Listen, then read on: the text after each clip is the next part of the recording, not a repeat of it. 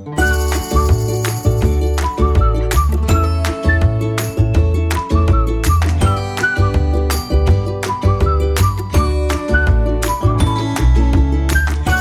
région Nouvelle-Aquitaine, on a la garantie de pouvoir bien manger. Et choisir un produit de qualité, de saison et de proximité, c'est même être certain de mieux manger.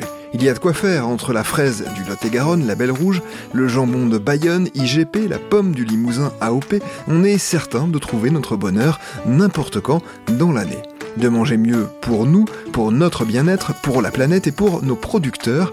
Et c'est justement à la rencontre de ces producteurs que notre série vous invite. Qui sont ces femmes et ces hommes? Comment leurs produits sont-ils conçus? Quelle est l'histoire derrière tout cela? Chaque saison, suivez-nous sur les traces de ces passionnés.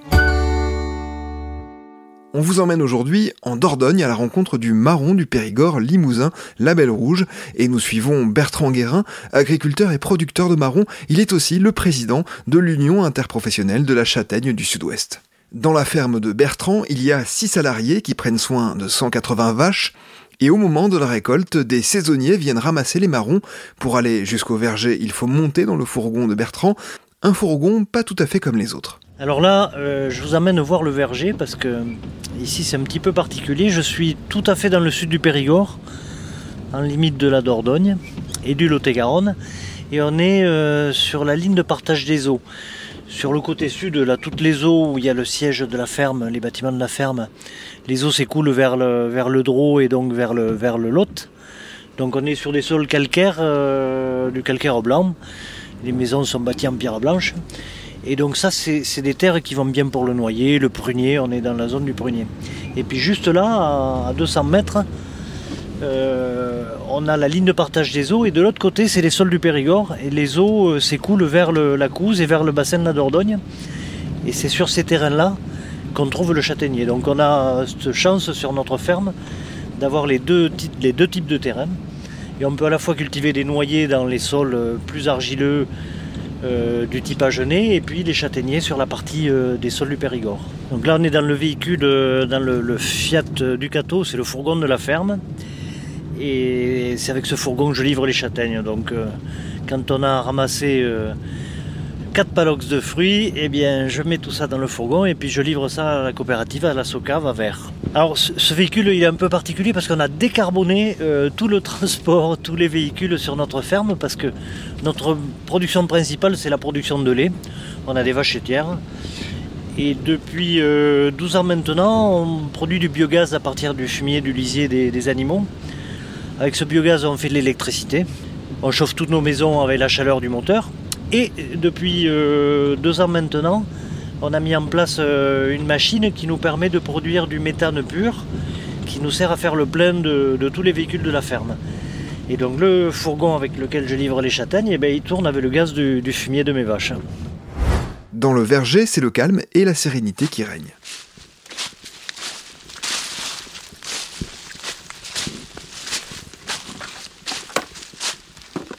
Voilà, on vient d'arriver euh, au moulin de Bouquet. Alors j'adore cet endroit parce que c'est un petit coin de paradis pour nous. C'est très nature, on est euh, euh, dans une petite vallée là qui est, superbe. Et donc on est au milieu des prairies qui nous servent à nourrir nos, animaux, nos vaches. Puis là ici à droite on a un lac parce que les châtaigniers, contrairement à ce qu'on peut imaginer, c'est un arbre qui, qui aime boire on a besoin de, lui apporter de l'eau au moment où le fruit grossit. Et donc euh, à partir de fin août, septembre, il faut qu'on amène beaucoup d'eau pour faire grossir le fruit, sinon les fruits, euh, ils y sont, mais ils sont tout petits. Et donc euh, là, on a un lac d'irrigation, c'est une retenue collinaire qu'on remplit avec les eaux de ruissellement. La pluie s'invite ce jour-là alors que l'on poursuit la visite. Bertrand explique pourquoi il s'est lancé dans la production de marron il y a 25 ans. Alors sur notre ferme, euh, notre euh, production principale, c'est la production laitière. Ça c'est la production historique de mes grands-parents, de mon père. Et quand moi je me suis installé dans les années 90, euh, on a voulu diversifier. J'ai planté des noyers et des châtaigniers. Parce que le châtaignier était un arbre qui était présent sur notre territoire. Et donc on avait des vieilles châtaigneraies, là où on se trouve, mais qui étaient euh, parties en friche. Donc on a coupé ces vieux arbres on a replanté un verger euh, avec des variétés d'aujourd'hui. Euh, et donc cette, production, ce verger, il a été planté en, en, 1998 et en 2000. Donc vous voyez, il a presque 25 ans maintenant. Les arbres sont magnifiques, ils sont beaux. Alors sur ce verger, il fait 7 hectares et demi. On produit à peu près 30 tonnes de marron. C'est un peu particulier parce que le châtaignier est un arbre capricieux. Et il y a des années où on a une très belle récolte et comme cette année où on a en termes de quantité beaucoup moins de fruits. Une récolte normale chez moi c'est à peu près 30 tonnes, 30-32 tonnes. Et cette année j'ai fait à peu près la moitié 15. Donc on est sur une toute petite année en production. Les variétés cultivées en Périgord limousin ne sont pas les mêmes que celles que l'on produit dans les Cévennes ou en Corse par exemple, et il faut remonter dans le passé pour en comprendre la raison. En fait, ce sont des variétés qui sont spécifiques à notre bassin de production Périgord limousin.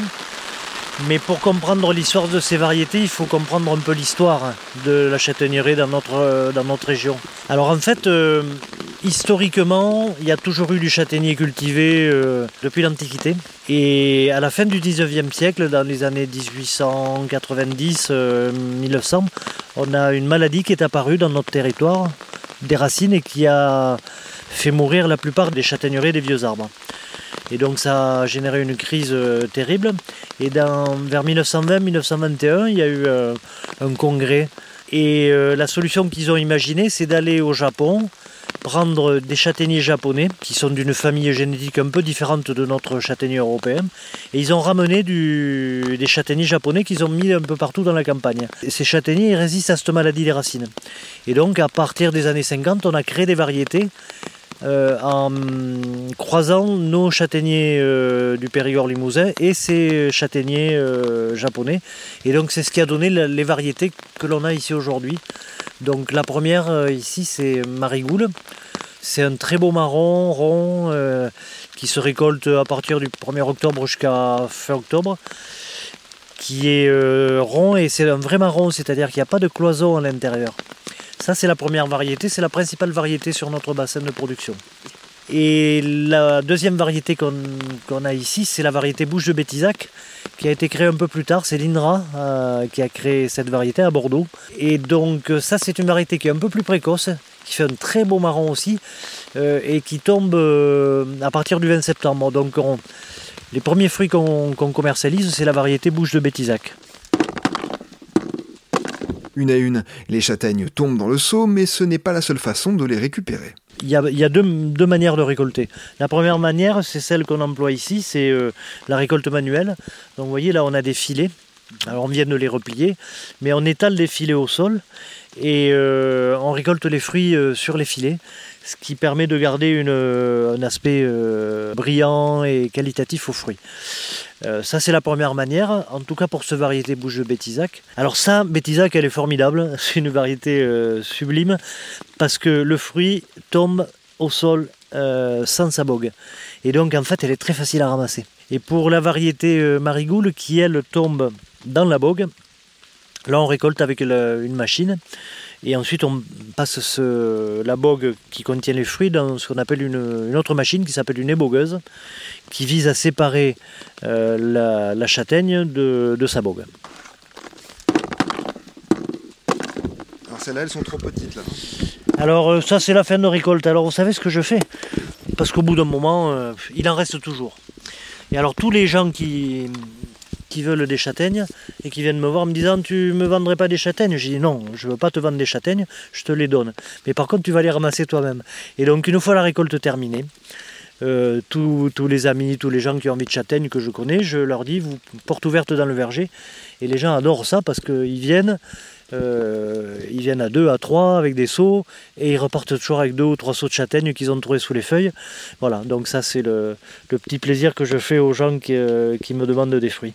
Les variétés cultivées en Périgord limousin ont plusieurs particularités que les gourmands apprécient. Alors, euh, dans l'esprit de la plupart des gens, euh, le châtaignier, c'est un arbre forestier, et c'est un arbre forestier à l'origine. Et les châtaignes que les gens ramassent, c'est à l'automne, euh, en famille, avec les enfants, on va faire un tour en forêt, on ramasse les châtaignes. Mais elles sont toutes petites, elles sont cachées sous les feuilles, c'est un peu compliqué. Et donc, il faut ramasser beaucoup, beaucoup, beaucoup de châtaignes pour arriver à faire un peu de, confiture ou, arriver à les peler.